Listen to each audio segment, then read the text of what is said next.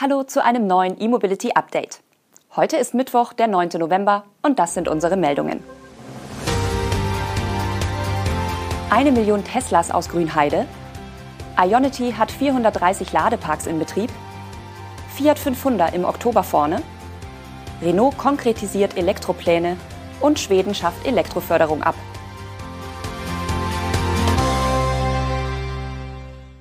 Tesla will den Antrag für den Ausbau seiner Fabrik in Grünheide noch in diesem Jahr stellen. Damit verbunden ist die Erhöhung der Produktionskapazität von 500.000 auf über eine Million Elektroautos pro Jahr. Das geht aus dem Haushaltsplan 2023 für den Kreis Oder-Spree hervor. Bisher war zwar schon bekannt, dass Tesla die Giga Berlin erweitern will, abgesehen von vagen Erweiterungsplänen war aber nichts über die Dimension des nächsten Bauabschnitts bekannt. Mit den aktuell genannten Zahlen zeichnet sich ab, dass die neue Halle ähnlich groß werden dürfte wie der erste Bauabschnitt. Die Rodung des Geländes ist zwar noch über den aktuellen Bebauungsplan abgedeckt, das gilt aber nicht für den Bau der Gebäude selbst. Hier muss Tesla wieder offiziell einen Antrag stellen. Die geplante Halle muss also wieder genehmigungsfähig sein und dieselben Vorgaben erfüllen wie das aktuelle Werk. Es wird wieder eine Bürgerbeteiligung geben. Und mit hoher Wahrscheinlichkeit wird Tesla auch wieder mit einer Reihe von Vorabgenehmigungen arbeiten, um zeitnah starten zu können. Nicht zu verwechseln sind die Ausbaupläne übrigens mit einer im September angekündigten Erweiterung für ein neues Logistikzentrum samt Güterbahnhof. Dieses soll östlich des bisherigen Grundstücks auf gut 100 Hektar Land entstehen. Hier läuft der Erweiterungsprozess schon seit Mai. Zum Ausbau der Fabrik sind im Moment noch einige Punkte offen. Nur eines ist klar. So viel Aufmerksamkeit hat der Haushaltsplan des Landkreises Oderspree wohl noch nie bekommen. Das Schnelllade-Joint Venture Ionity hat fünf Jahre nach seiner Gründung einen Zwischenstand zum Ausbau seines HPC-Netzwerks in Europa geliefert. Demnach sind derzeit mehr als 430 Ionity-Ladeparks mit 1900 Ladesäulen in 24 europäischen Ländern in Betrieb. Bereits kurz nach der Gründung im Jahr 2017 sind die ersten Ladeparks in Betrieb gegangen. Im April 2018 ging die erste Station in Deutschland ans Netz. Bis heute bleibt es dabei, dass bei Ionity jede Ladesäule bis zu 350 kW liefert. Seitdem haben bei Ionity fast eine Million Elektroautofahrer ihre Fahrzeuge insgesamt rund sechs Millionen Mal an den Stationen des Unternehmens geladen. Das sind zwar beeindruckende Zahlen, doch sie belegen auch, dass der Ausbau langsamer läuft als von Ionity selbst geplant. Die Marke von 400 Ladeparks wollte das Schnelllade Joint Venture bis Ende 2020 erreichen. Der 400. Ladepark wurde aber erst mit zwölf Monaten Verspätung zum Jahreswechsel 2021-2022 in Betrieb genommen. Und seitdem sind in elf Monaten nur 30 weitere Standorte dazugekommen.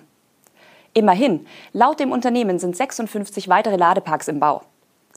Bis 2025 soll die Anzahl der Ionity-Standorte auf mehr als 1000 steigen.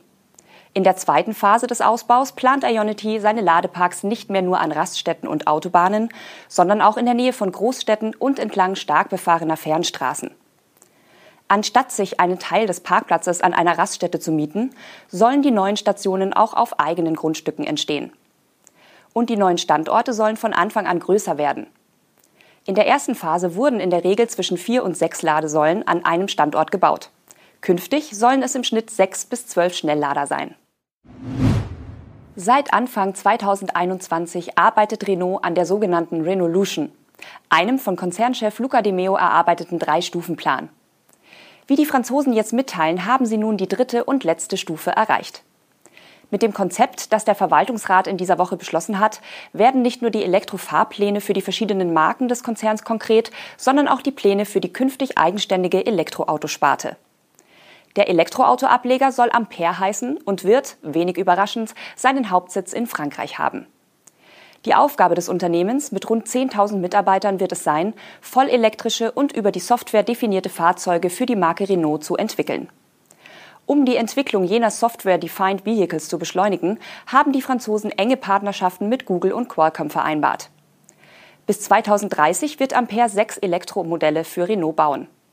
Darunter werden die Kleinwagen Renault 5 und Renault 4 sein, der bekannte Megane und auch die Serienversion des elektrischen Familienautos Scenic. Dazu sollen noch zwei weitere Modelle kommen, zu denen Renault aber noch keine Details nennt.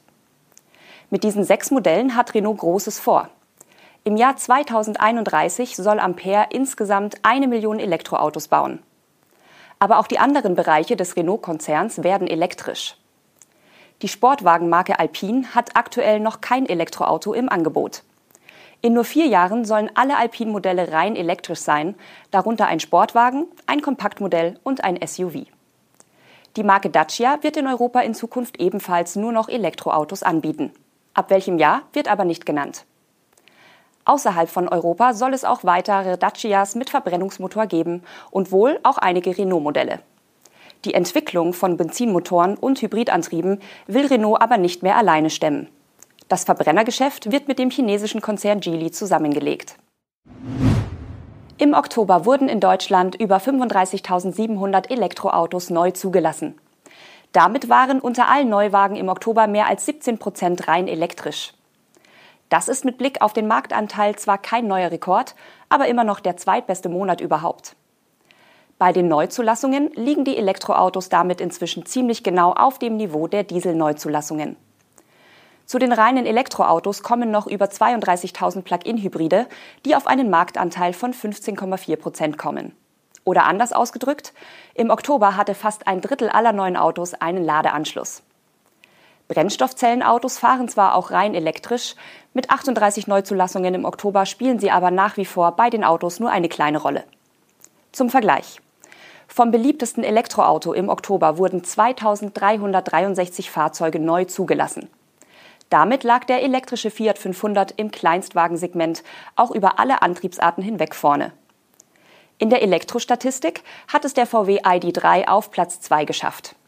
Von dem VW wurden 2160 Exemplare neu angemeldet. Platz 3 geht mit 2155 ID4 und ID5 ebenfalls an Volkswagen. Im laufenden Jahr liegt das Tesla Model Y bei den Elektroautos ganz vorne. Von dem Tesla wurden bis Ende Oktober über 24.000 Autos in Deutschland neu zugelassen. Im Oktober waren es aber nur etwas mehr als 1.600 Model Y. Tesla liefert die meisten Fahrzeuge wie üblich zum Ende eines Quartals aus. Wenn Tesla hier das Ergebnis mit fast 10.000 Autos aus dem September wiederholen kann, wird das Model Y auch nicht mehr von der Spitze zu verdrängen sein. Schwedens neue Regierung hat die staatlichen Subventionen für Elektroautos und Plug-in-Hybride abgeschafft. Alle Autos, die ab dem 8. November bestellt werden, kommen nicht mehr in den Genuss des sogenannten Klimabonus. Da der Klimabonus in Schweden frühestens sechs Monate nach der Zulassung des Autos ausgezahlt wird, müssen 2023 noch viele Zahlungen für Autos geleistet werden, die bis zum 7. November bestellt wurden.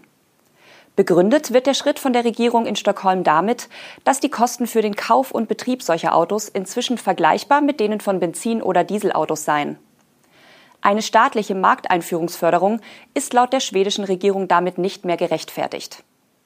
Weiter heißt es, dass Klimabonusautos bereits rund die Hälfte des Pkw-Neuwagenabsatzes ausmachen würden und in den meisten Preisklassen erhältlich seien. Aber damit ein Neuwagen in Schweden ein Klimabonusauto ist, muss er nicht zwingend elektrisch sein. Bisher hatte in Schweden jeder Anspruch auf den Klimabonus, der einen Neuwagen mit einem CO2-Ausstoß von weniger als 60 Gramm pro Kilometer kauft.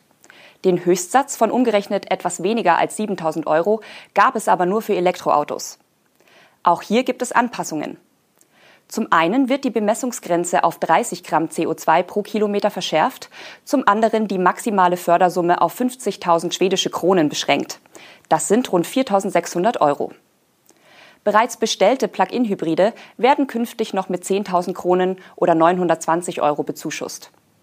Keine Änderung gibt es an der Kfz-Steuer in Schweden. Autos mit hohem CO2-Ausstoß müssen weiterhin deutlich mehr Steuer zahlen. Das war unser E-Mobility Update am Mittwoch. Wir melden uns morgen mit den nächsten News und Highlights der Elektromobilität. Bis dann!